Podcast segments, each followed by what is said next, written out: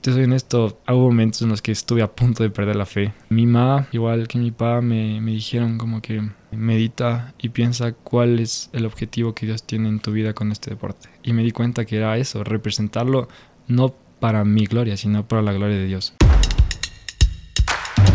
Martín Peña es un hombre de barro. Para un deportista de alto rendimiento, 5 segundos son definitivos para lograr el triunfo. La preparación física, la buena alimentación, el descanso y una adecuada salud mental son indispensables, pero existe otro ingrediente valioso.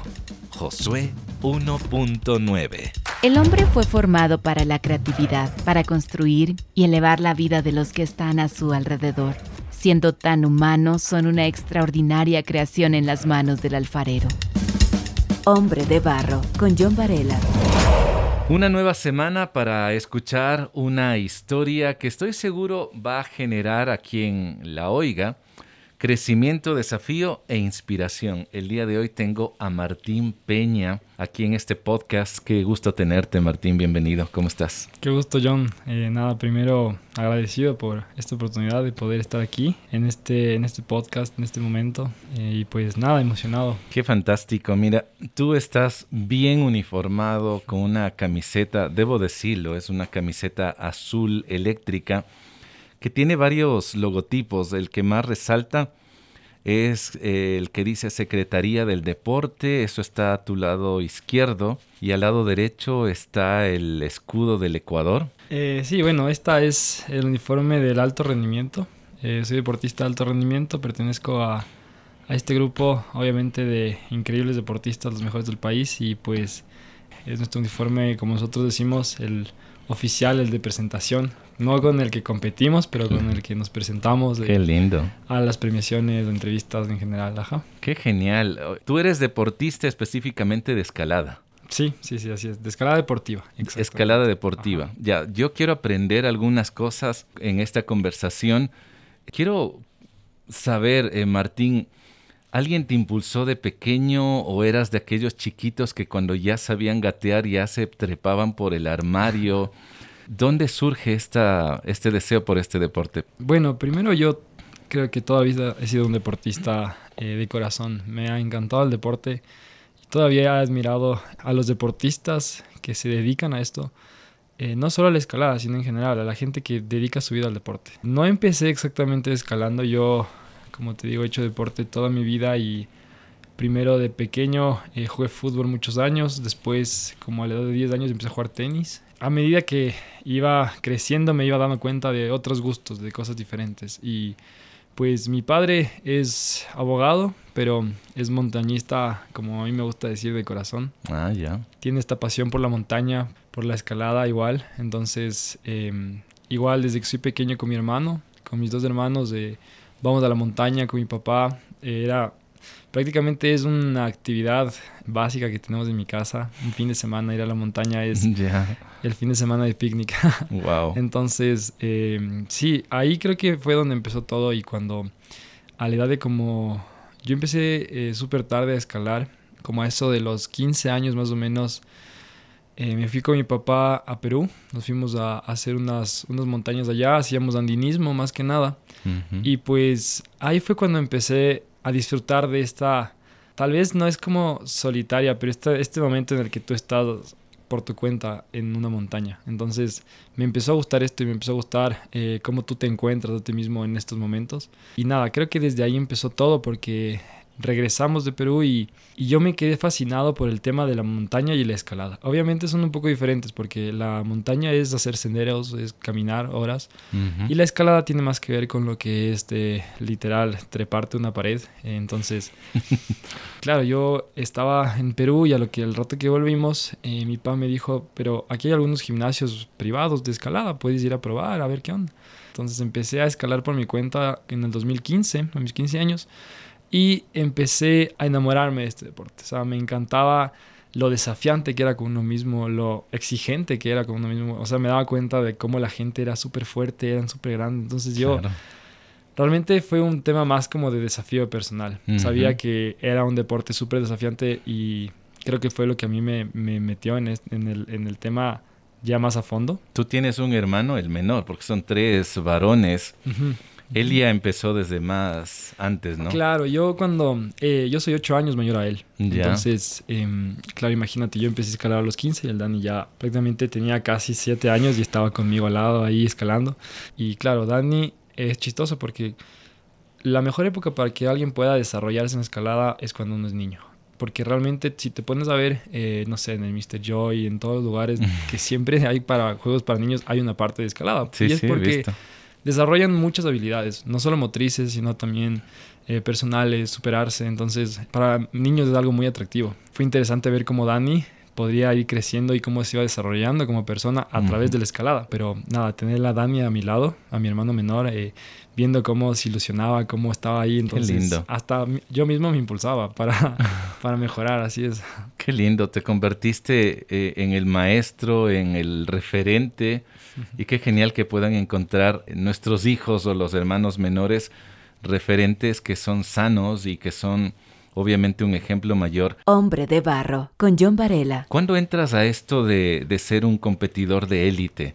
Bueno, yo a lo que empecé a escalar el 2015, me acuerdo que estaba, yo empecé a escalar en un club que se llama Monodedo, por, por la floresta, y, y nada, me acuerdo que estaba con unos chicos escalando, yo era el menor porque yo eh, me gustaba ir en los horarios en los que iba la gente más, grande, así, ¿no? Donde ¿En iban serio? todos los jóvenes, ajá, me encantaba como batirme con los, con los que ya escalaban duro, Ah, interesante. Entonces, a pesar de que empecé solo, eh, me acuerdo como un amigo me dice, oye, deberías ir a probar a la selección provincial. Y yo, claro, ahí recién me enteré que había una selección provincial de escalada, no, no, no, no, no tenía idea. O sea, hasta ese momento era como un hobby Ah, tuyo, ¿ya? Ya, Eh, perfecto. me encantaba a mí salir del colegio y irme directo a escalar. O sea, yo trataba siempre, me acuerdo, de hacer los deberes en el colegio, a lo que estaba en el recreo, salía así porque me encantaba irme solo a escalar. Y eso Ajá. era, no, no tuve mucho como un entrenador ni nada, entonces eh, fue, era como te digo, algo súper personal y súper propio. O sea, sentía que era algo súper mío. Y claro, fue chistoso porque después fui a la, a la concentración deportiva frente al. Coliseo Romiñahui y, y ahí fue cuando empecé a escalar como con esta escuela provincial, donde ya empiezas a prepararte para poder eh, competir en nacionales, porque la escalada, bueno, ahora ya es un deporte olímpico, pero hace unos 3, 4 años solo era un deporte nacional que tenía una proyección Olimpiadas. Entonces participa en los Juegos Nacionales de aquí del país, que son los, la competencia más importante a nivel nacional. Así que eh, nada, yo me acuerdo claro cómo llegué y tuve muy poco tiempo en la escuela y me dijeron, eh, oye, estás con súper buen nivel, eres súper joven, eh, ¿quieres pasar a preselección? Y me dijeron, claro, verás preselección, eh, entrenamos desde las 4 de la tarde hasta las 8 de la noche todos los días de lunes a viernes. Cuatro y yo, horas. ¿Qué edad Claro. tenías de ahí? eh, tenía 15 todavía. Ah, Fue todavía. de 2015, ajá, exactamente. Wow. Entonces, claro, yo llegué a mi casa, le dije, oye, mami, me dijeron que puedo estar en la selección, no, no sé qué opinas. Y me dijo, wow, o sea, obviamente mi mamá ha sido un apoyo gigante. Mi papá y mi mamá han sido un apoyo gigante en mi, en mi, en mi vida, tanto deportiva como personal. Y pues eh, siempre me han apoyado mucho en mis sueños. Creo que han visto que yo soy alguien súper comprometido con lo que hago y que muchas veces las decisiones las sé tomar muy bien. Entonces, Mm, mi mami me dijo, ¿qué es lo que tú quieres hacer? Tienes en cuenta que tienes el colegio, tienes en cuenta que tienes los exámenes, pero si tú crees que tienes el tiempo para hacerlo y tú te sientes listo, podemos organizarnos, yo me organizo con tu papá, bien, te vamos ¿no? a dejar. Entonces, claro, era arriesgar. Y más que nada arriesgar era un poco dejar de lado la parte un poco de los amigos del colegio. Porque era dejar de tener tiempo de lunes a viernes para, no sé, salir con mis amigos algún día, alguna cosa, y dedicarme solo al deporte. Obviamente lo dice sin dudarlo. Le dije, mami, yo voy a sacrificar mi tiempo. Entonces me acuerdo cómo organizamos hasta mi... Porque yo vivo por el norte y fue chistoso como pensar que eh, mi colegio estaba en, en Cumbayá, en Miravalle. Entonces No me diga. mi, mi recorrido... Un triángulo. Claro. Ajá, exactamente. Entonces, era, yo hasta cambié mi recorrido del colegio. Me tuvieron que, que poner un recorrido que se iba más como hacia el centro, que, que me llevaba a la concentración deportiva. Y luego todas esas movidas, regresaba a mi casa 8 de la noche a hacer deberes rápido para poder dormir 10 de la noche. Así era mi rutina durante, ¿qué te digo? Unos 3 años consecutivos. Ya. Entonces, eh, nada, obviamente fue, fue un tema súper... eh, sí fue fuerte, pero fue algo súper personal. O sea, era algo que yo quería hacer. Ujú, ujú. Mi mami, eh, mi papi, mi hermano, todos estaban siempre apoyándome en todo lo que hacía, a Qué pesar lindo. de que tal vez no tenía ya, no sé, ya no, no es que ya era campeón nacional, nada, estaba en un proceso y Pero había la ilusión de eso, pues, esa era la meta. Y, hasta tal vez mi mami no sabía qué iba a pasar. Solo dijo, esto es algo que él quiere, que le gusta, que le encanta y vamos a hacerlo. Y claro, ahí fue prácticamente cuando empezó todo mi proceso competitivo. Fue, nunca voy a olvidarme, en febrero de 2015 porque todo lo demás fue un pequeño tiempo en el que estuve entrenando y, y en febrero, casi mayo, fue cuando me dijeron que entra a selección. Y, y ahí fue cuando me dije, está bien, o sea, estoy dispuesto a hacer, a entregarme al deporte prácticamente. Ajá. Tuviste que hacer varios ajustes, uno de ellos obviamente dejar la vida social que un adolescente normal tendría. Pero también tengo entendido, Martín, que no solamente fue el ajuste tuyo, tus padres tuvieron que ajustar algunas cosas porque tú hiciste homeschooling. Así es. Bueno, para esto yo tuve en un colegio toda mi niñez hasta octavo de básica y de noveno y décimo hice homeschool, estudié en mi casa con mi mamá. Al inicio para mí era una locura. Obviamente venía de un sistema tradicional, convencional. Por supuesto. Que dejar a mis amigos del colegio, dejar a ver a la gente que veía todos los días fue al inicio, no te voy a mentir, súper fuerte para mí mm. personalmente, pero gracias a Dios realmente fue el proceso que me llevó, yo creo, a ser quien soy ahora y quien puedo asegurarte yo quiero ser en un futuro y como yo quisiera que sean mis hijos, porque mm. aprendí otro lado, aprendí la parte de mi familia, la parte interna de mi casa, saber cómo vivía mi mamá el día a día, cómo vivía mi papá el día a día. Era eh, comprometerme a estar yo solo con mi horario, a saber que no tenía el tiempo para, no sé, jugar y todo, aparte de eso tenía que saber cómo estudiar, entonces fue hermoso, la verdad, un proceso mm. y el tema fue que terminé décimo y obviamente para mi mamá era un poco más complicado hacerlo sola, el parte de química, física, entonces ella me dijo, ¿tú quieres volver al colegio? Dije, tal vez sea muy difícil, entonces voy a volver al colegio. Y fue chistoso porque volví al colegio décimo, entré prácticamente al tema de la escalada y me acuerdo, creo que fue cuarto curso estuve, quinto curso era hasta creo que vicepresidente del consejo estudiantil. y me dijeron esto de la escalada, que vaya todas las jornadas, todo. Y yo hablé con mi mamá y le dije, ma, quiero volver a hacer homeschool, quiero tener el tiempo mm. que tenía antes para poder dedicarme al deporte decidí volver a hacer homeschool eh, prácticamente por mi cuenta, ya no tenía nada que ver mi mamá y, oh. y sí fue al inicio complicado, eh, no te voy a mentir que fue realmente un proceso hermoso. Y nada, creo que, ajá, el tema del homeschool para mí fue súper importante y súper decisivo porque fue el momento en el que decidí entregar prácticamente lo opuesto a lo que hacía antes. Antes estudiaba ocho horas y dedicaba cuatro a entrenar. Ahora era opuesto. Entrenaba casi doble jornada. Entrenaba como tres horas de la mañana, tres horas de la tarde. Oh no, tuviste enamorada. Hombre de Barro lo puedes escuchar en www.radiohcjb.org y por Spotify.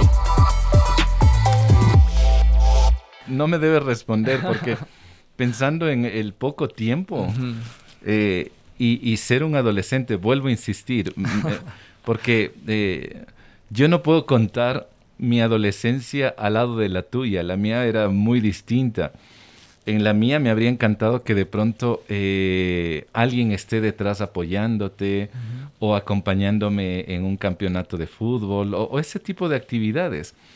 Pero veo que es tan vital la familia. Yo tengo la oportunidad de conocer a tus padres, de conocer a tus hermanos y cada vez que yo los veo a ustedes, yo veo armonía y unidad.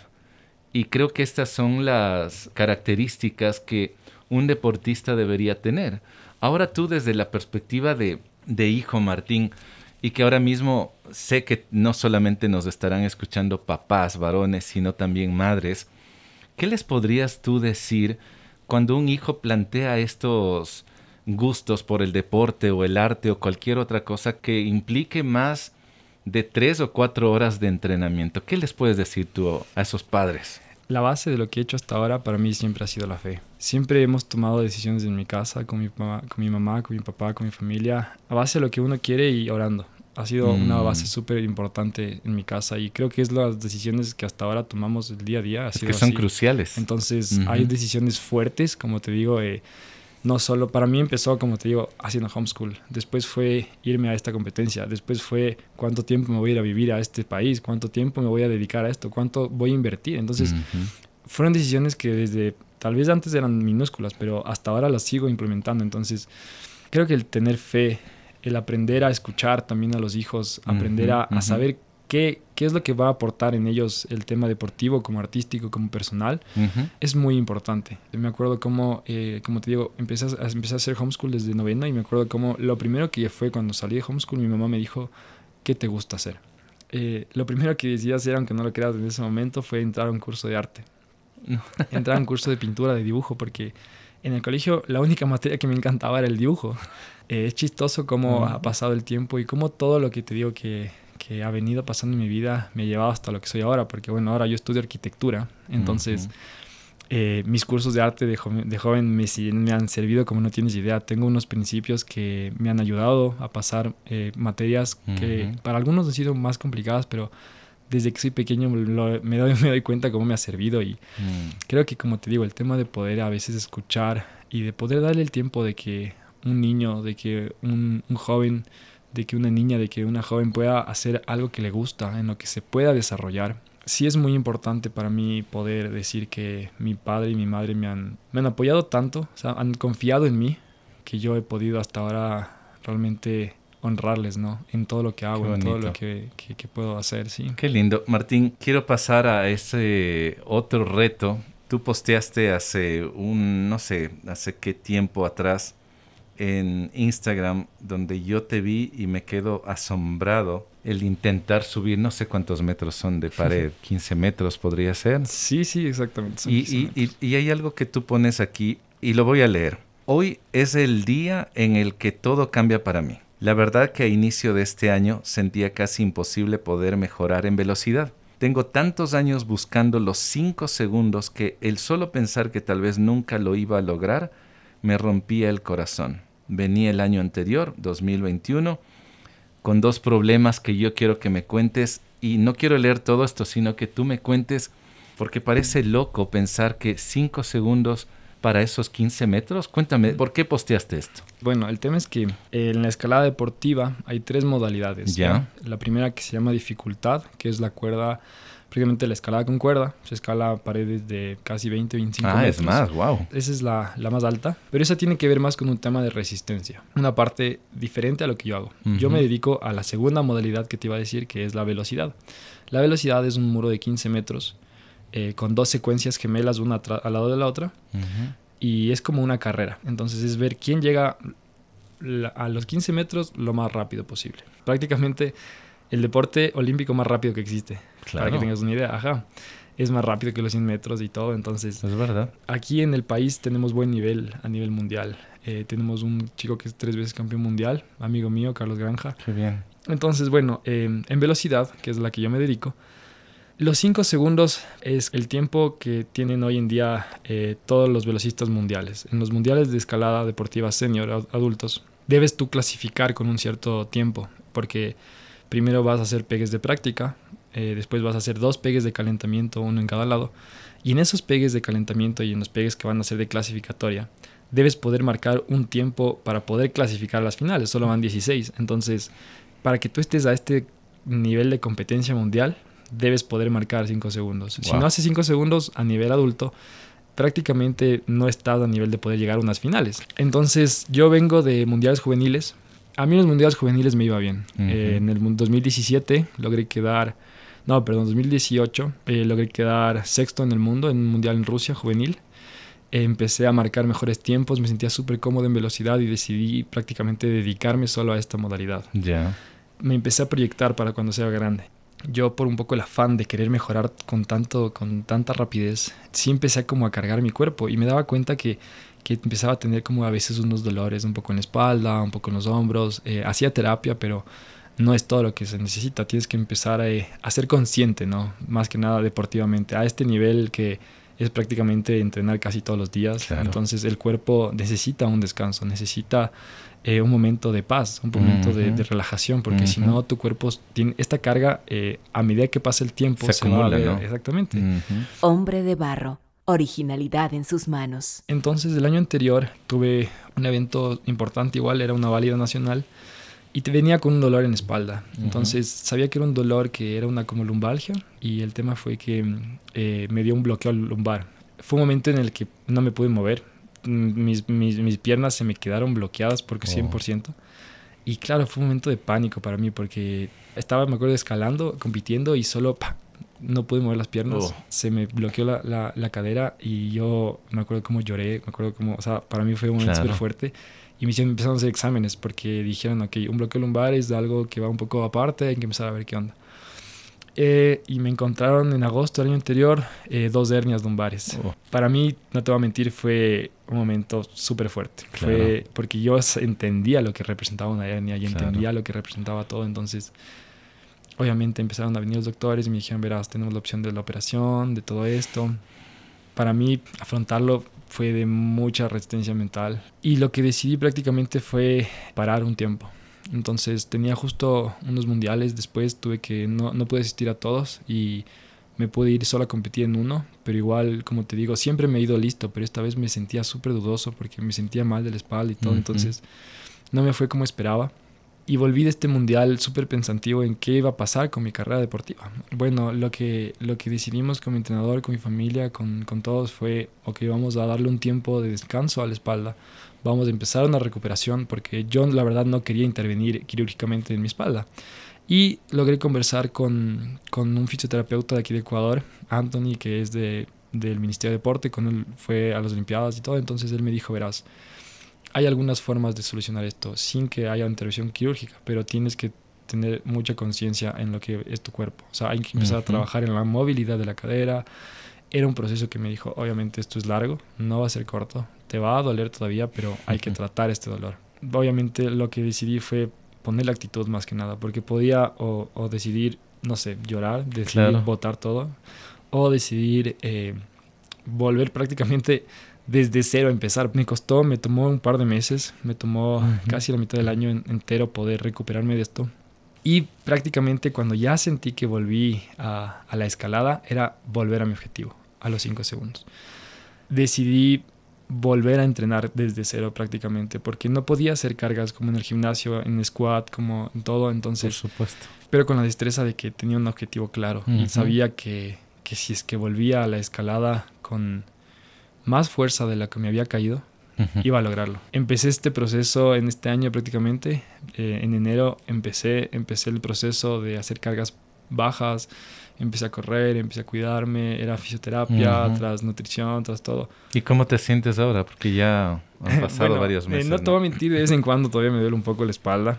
Nada, ahora me siento súper cómodo. Siento Mm. cómo mi cuerpo eh, tuvo este descanso y cómo mi cuerpo está listo para mejorar más. Entonces fue hermoso poder, ah, justo hace como unas dos semanas, ya estaba en el momento más alto en el que me sentía escalando y, y la verdad fue increíble porque personalmente necesitaba no solamente como la parte física de mi cuerpo mejorar, sino la parte personal. Y, y, y yo te voy a ser súper honesto, para mí una parte súper importante es eh, los amigos y una parte increíblemente más importante es mi relación con Dios. Mm. Entonces supe que era un momento en el que debía este descanso aprovecharlo y volver a esta conexión, volver a este camino que tal vez durante años, por estar tan enfocado en mi competencia y en mis propios logros, no me había dado cuenta del objetivo detrás de todo. Entonces logré encontrar un grupo de personas que me apoyaban a, a través de todo y que tenían los mismos principios que yo tenía. Entonces saber que estas personas también estaban apoyándome,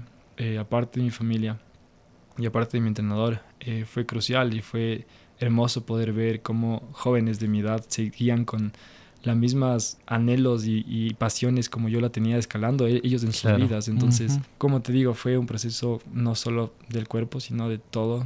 Y hace dos semanas logré hacer los cinco segundos entrenando. Wow, qué lindo, felicitaciones, qué increíble. Sí, y estás entrenando para un mundial. Sí, este año ya empezó el circuito de competencias mundiales. Obviamente tenemos limi- limitado el número de, de financiamiento y todo. No podemos asistir a todas las competencias mundiales, Ya. pero tenemos como objetivo poder ir a Europa. Es en Suiza. La primera competencia es en Suiza, en Villars, el, el a finales de junio, y la segunda es en Francia a principios de julio. Wow. Si escuchas fechas, podría incluso Martín darnos una sorpresa y traernos una medalla, ¿no? Que sería lo, creo que la meta de todo deportista, creo que la meta incluso personal. Hombre de barro. Y Martín, en el deporte, la familia, los amigos, no está desvinculado Jesús. y tú tienes en el brazo, déjame ver, izquierdo, detrás, eh, más arribita del codo, un, un verso que, que, significa mucho para ti. Cuéntame de qué se trata, por qué y qué te recuerda esto antes de, de una competencia. La verdad es un tema que a mí me encanta conversarlo. Ya. Esto. A, a, pesar de, de, todo lo que he vivido, hubieron momentos muy decisivos en, en mi vida deportiva, tanto personal como deportiva, y, y a, a, través de los años aprendí que, que realmente yo tengo, o sea, yo siento que tengo un propósito más allá del, tal vez del ganar por mi cuenta, sino tengo que tal vez demostrar algo que no todos tienen tal vez el privilegio de poder hacerlo, porque yo me siento muy privilegiado de, de mi familia y de mi, mi, situación en la que estoy con Dios y pues es demostrar sobre todo el poder de la fe. Entonces en esto hubo momentos en los que estuve a punto de perder la fe, porque por temas deportivos propios, por problemas eh, personales, pero en el año 2018 volvía de, un, de, una competencia que fue muy fuerte para mí personalmente y estuve a punto de, de dejar el deporte. Mm. Fue, fue un año fuerte y mi mamá, igual que mi papá, me, me dijeron como que eh, medita y piensa cuál es el objetivo que Dios tiene en tu vida con este deporte. Y me di cuenta que era eso, representarlo no para mi gloria, sino para la gloria de Dios. Y tengo un versículo que, que me encanta en lo personal, que es Josué 1.9. Siento que ha definido mi vida, porque siento lo que he vivido y lo que quiero seguir viviendo, que es esforzarme y ser valiente en todo lo que haga, porque Jehová estará conmigo en donde sea que yo esté. Sé que nada viene gratis y te puedo asegurar, porque como te he dicho, eh, he sacrificado muchas cosas, pero hay que esforzarse y ser valientes, yo creo, en lo que uno siente que es, correcto. Y, y hay que tener fe por sobre todo porque cuando uno hace las cosas bien y cuando uno es esforzado y dedicado, vas a ver el fruto de todo a, pesar, a, través de los años. Pero es súper importante la última parte porque dice, esfuérzate y sé valiente porque Jehová tu Dios estará contigo en donde sea que tú estés. Y para mí llegar a entender el contexto completo de este versículo, obviamente viendo el ejemplo de Josué y viendo el ejemplo de su vida, de cómo Dios cumple prácticamente los anhelos de su corazón. Claro es algo que yo lo tomé como ejemplo y dije, yo quiero vivir así, quiero vivir como un Josué en mm. esta tierra. Entonces decidí tatuármelo prácticamente y es chistoso porque lo tengo en una parte eh, de mi brazo, en la parte de atrás y es la parte en la que yo muestro cuando estoy escalando, porque no mm. se me ve a mí, se ve a mi espalda. Claro, es Entonces, es lo que yo quiero que todo el mundo pueda ver a través de mí. Mm. Em, ese es creo que mi mensaje con la escalada y con lo que yo hago en mi, en mi día a día hacia todos los que me pueden ver, todos los que me puedan seguir, todos los que de alguna manera piensen que yo puedo servir como inspiración. Quiero que vean eso más que mis logros, el hecho de esforzarme y de esforzarse y de ser valientes porque, porque Dios va a estar ahí apoyándote en tus sueños y en tus anhelos y va a hacer que los cumplas. Qué maravilloso. Y si alguien desconoce la vida de Josué, yo te invito si tienes una Biblia o no la tienes, búscala, corre. Y hay un libro entero que se llama justamente Josué. Y ahí está lo que Martín acaba de mencionar. Martín, qué hermosa manera de cerrar esta conversación. Voy a estar muy pendiente en lo que vayas eh, colocando semana a semana en tus, en tus redes, en Instagram sobre todo. Y para quien de pronto hoy quiera conversar contigo, tal vez hay un niño que tal vez esté pensando en el deporte como eh, ese ADN y, lo quiere dedicar, pero tal vez no sabe cómo empezar. ¿Cómo se puede contactar contigo? Em, bueno, yo tengo mi cuenta de Instagram que la tengo abierta para las personas que, quieran ver. Eh, me encanta compartir mis entrenamientos, mi día a día. Eh, y el que vean que no solo soy como solo deporte. Como También veo, te he visto de guitarra. Así es. Mi Instagram estoy como Juan Martín Peña o el arroba es Juan Martín PR5. ¿Ya lo repites? Es Juan Martín Peña o arroba Juan Martín PR5. Tú y yo, al igual que Martín Peña, tenemos en la vida muros por escalar. La concentración, el equilibrio, las relaciones adecuadas, el apoyo de la familia, el descanso, entre otros, son esenciales. Pero la fe en el Dios verdadero define tus motivaciones y la manera como lo haces. Luego de escuchar esta conversación con Martín Peña, me gustaría saber qué lecciones aprendiste. Puedes escribirme a Instagram o Facebook. Me encuentras como John Varela. El episodio de hoy se titula Josué 1.9. El podcast Hombre de Barro lo encuentras en la web hcjb.org. También para escucharlo en cualquier momento están las plataformas Spotify, SoundCloud y Apple Music. La próxima semana tendré a otro hombre de barro. Hasta pronto. Hombre de Barro con John Varela. Hombre de Barro es una producción de HCJB.